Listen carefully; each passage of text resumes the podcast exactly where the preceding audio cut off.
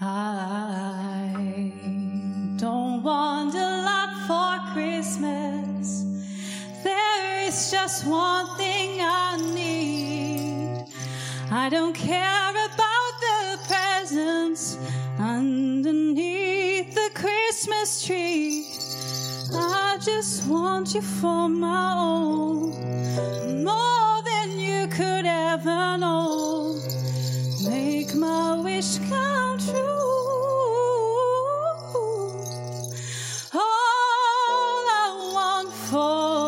Christmas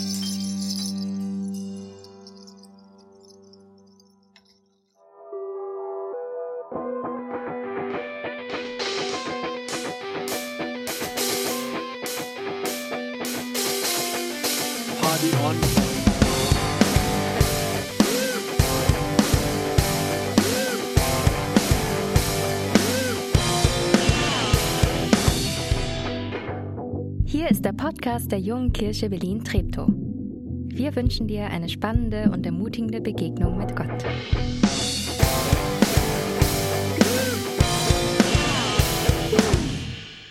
So, bevor es hier losgeht, muss ich noch mal kurz abtauchen. Sonst sehe ich nichts. Wir hatten abgefragt, was ihr euch zu Weihnachten wünscht.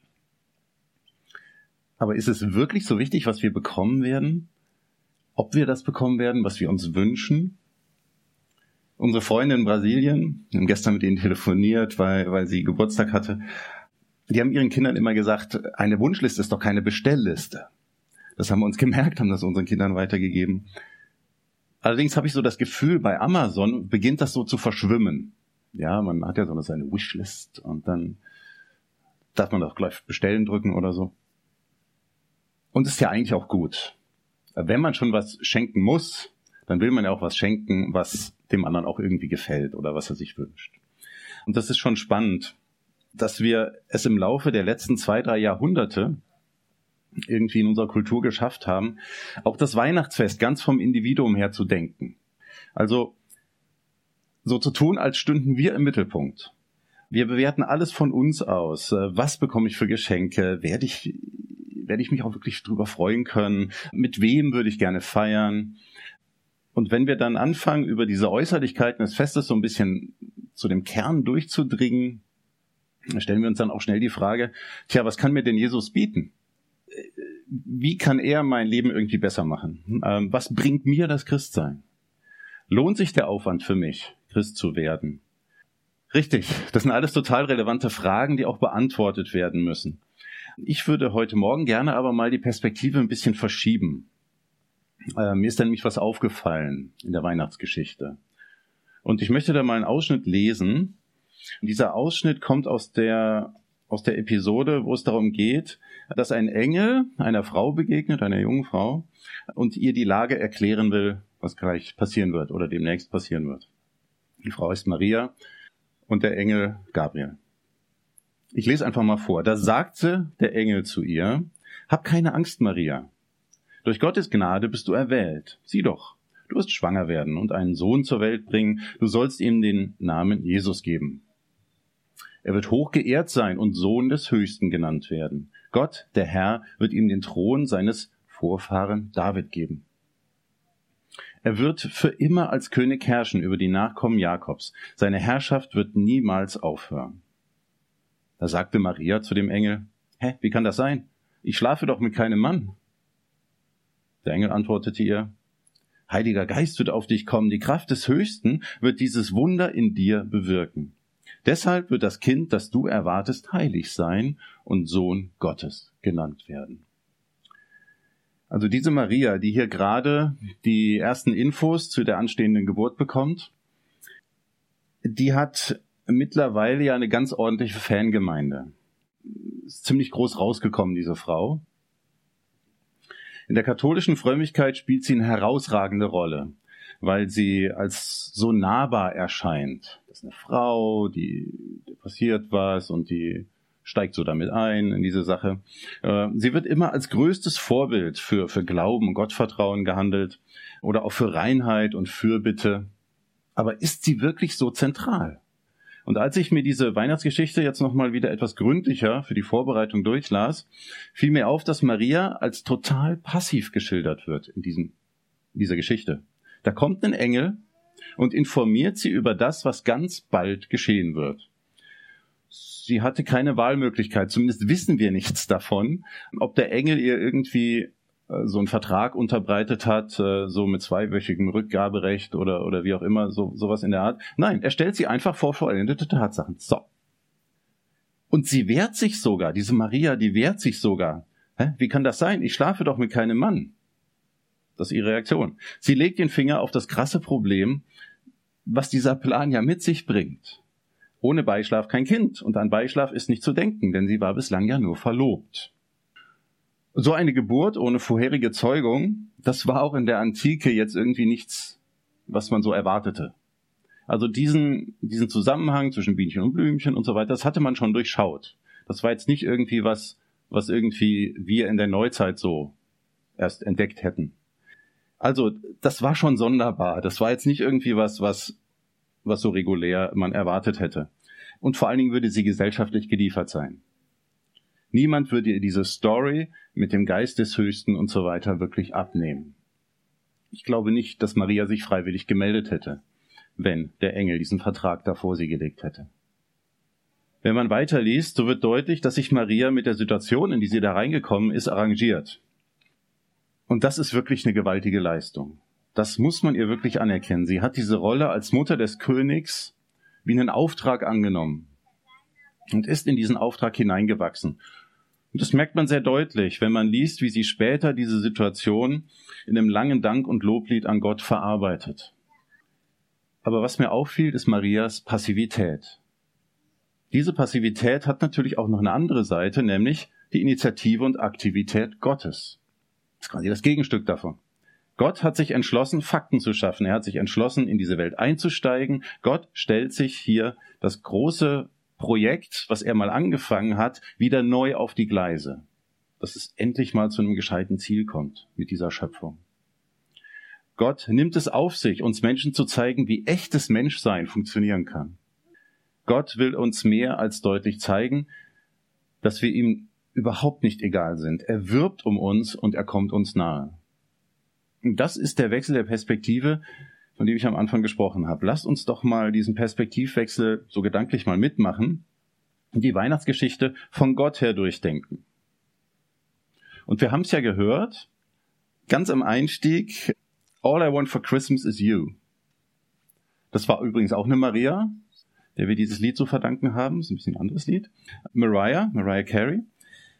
Sie meinte ihren Klassenschla Kassen, Klassen, ja, Kassenschlager-Song wahrscheinlich nicht als wörtliche Rede Gottes, der sich nichts weiter zu Weihnachten wünscht als eine gelingende Beziehung zu uns. Das ist vom Kontext her zumindest nicht naheliegend. Hätte diese andere Maria es aber so gemeint, hätte sie den Nagel voll auf den Kopf getroffen. Gott wünscht sich nichts anderes als uns. I just want you for my own. More than you could ever know. Make my wish come true. All I want for Christmas is you. Yeah. Steht da so im Text. Yeah. Um, I just want you for my own. Okay. Das hätte Gott durchaus, durchaus singen können. Oder auch die Engel auf dem Feld so als Background Choir so. Manchmal fragt Gott einfach nicht groß. ob es uns recht wäre, wenn er uns seinen sehnlichsten Wunsch irgendwie so mitteilt. Nicht, dass er uns zwingen will. Er will uns überhaupt nicht zwingen, dass wir Christen werden, dass wir uns für ihn interessieren, dass wir eine Beziehung zu ihm aufbauen. Gott zwingt niemand. Aber er lässt es sich nicht nehmen, uns zu begegnen. Das tut er einfach. Jetzt könnte man einwenden, nee, mir hat sich bislang noch kein Gott vorgestellt. Tut mir leid. Aber ohne jetzt euch irgendwie zu nahe treten zu wollen, ich könnte mir schon vorstellen, dass wir es bloß einfach nicht bemerkt haben, dass Gott sich uns schon mal vorgestellt hat. Dass Gott es schon mal versucht hat, uns zu kontaktieren, uns irgendwie anzusprechen. Und ich glaube, dass wir da in unserer Kultur irgendwie die Antennen verloren haben über die Jahrhunderte hinweg, uns das antrainiert haben, überhaupt nicht mehr über Gott nachzudenken. Es sei denn, es wird ganz, ganz, ganz schlimm. So, dann, dann betet man vielleicht oder so. Aber so im Alltag doch eigentlich nicht. Gott ist irgendwie so, da ist kein Platz mehr für Gott. Aber ich bin überzeugt davon, dass uns ganz viele Dinge, die uns im Alltag passieren, die ganz wenig spektakulär sind, trotzdem darauf zurückzuführen sind, dass sich Gott um uns kümmert. Und ich habe die Tage einen sehr spannenden Blog-Eintrag gelesen. Eigentlich war das gar kein Blog, weil der Text schon 1944 geschrieben wurde. Gab es halt noch nicht. Es war ein Professor, der in Oxford Literaturgeschichte gelehrt hat. Und dieser Professor, der war über, über einen langen, langen, steidigen Weg von, von anfänglich sehr überzeugter Atheist hin zu Christ gegangen. Und in diesem Prozess, diesen Prozess reflektiert er immer wieder. Und ein, ein Element oder, oder er sagt ein, eine Erkenntnis, die er hatte, und das hat er in diesem Eintrag ganz kurz mal beschrieben, ist, dass er gemerkt hat, dass man seinen Blick nur schulen muss und dass man dann in allem Möglichen die Handschrift Gottes erkennen kann. Jeder Moment der Freude, der Erfüllung, jedes tiefe und bereichernde Gespräch, jede helfende Hand, vielleicht auch eine wunderschöne Baumsilhouette im Winter ohne Blätter. All dies verweist auf Gott den Schöpfer oder auf Gott den Helfer oder auf Gott den verständnisvollen Zuhörer oder auf Gott als den, von dem alles Glück letztlich kommt. Es ist so, als würden wir den Sonnenstrahl zurückverfolgen zur Sonne, das Kunstwerk zum Künstler, den Ton zum Instrument. Gott lässt sich erkennen. Er lässt sich erkennen in Weihnachten. Und wir haben in der JKB ja hier die Weihnachtszeit äh, genutzt, um, um diese Geschichte nochmal neu durchzugehen. Es zu erzählen, was man alles über Gott erfahren kann, wenn man, wenn man sich in diese Weihnachtsgeschichte hineinbegibt. Wenn man dieses erste Weihnachten, jenes also mit dieser, mit dieser Maria und den, den Schafen und den Astrologen und so weiter, wenn man darüber nachdenkt und dieses Event, dieses Geschehnis zurückverfolgt zu Gott, dem Initiator des Ganzen, dem, der überhaupt nicht passiv war. Und Maria muss diese ganze Situation, in dieser da reingekommen ist, natürlich erstmal verarbeiten. Diese abenteuerliche Schwangerschaft, dieses, die ganzen Emotionen, die da mitkommen, dieses, äh, was mache ich in der Gesellschaft und so weiter, was sagen meine Verwandten, die Nachbarn und so. Und sie geht dann erstmal raus aus der Situation, zieht sich zurück, geht zu einer Verwandten und bleibt da erstmal ein paar Monate und kriegt das emotional unter die Füße. Und da dichtet sie ein Lied. Das will ich jetzt nicht zitieren, aber da kann man nachlesen, was sie denkt. Was es bedeuten kann, dass dieser Gott hier plötzlich die Initiative auf diese Art und Weise ergreift. Maria schließt von ihrem Erlebnis zurück auf Gott und versteht Gott ganz, ganz neu. Auf einer, in einer Dimension, wie sie es vorher wahrscheinlich nicht erfasst hat.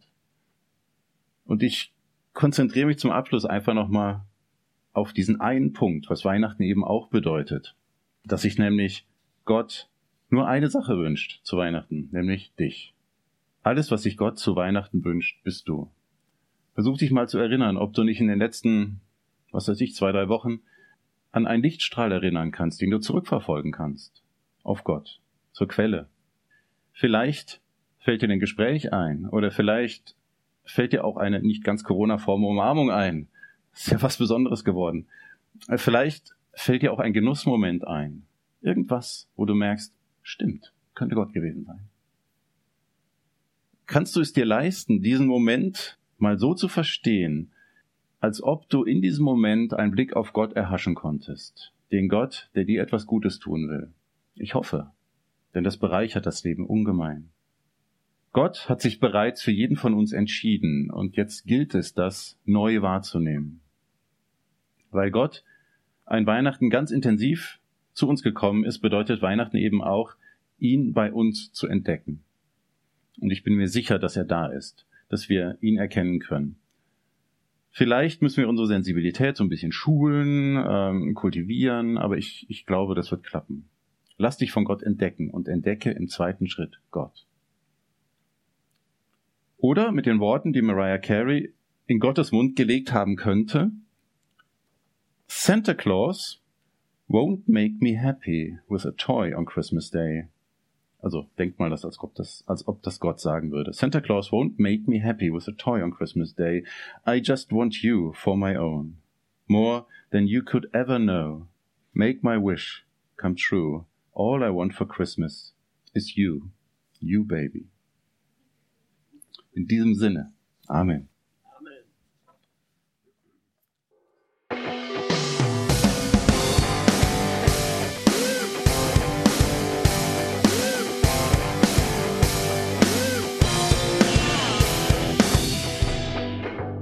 Dass du diesmal dabei warst. Wenn du mehr über den Glauben erfahren möchtest, dann schreib uns gerne an info@jkb-treptow.de oder besuch uns einfach persönlich. Alle Infos findest du unter jkb-treptow.de. Wir wünschen dir eine gesegnete Woche.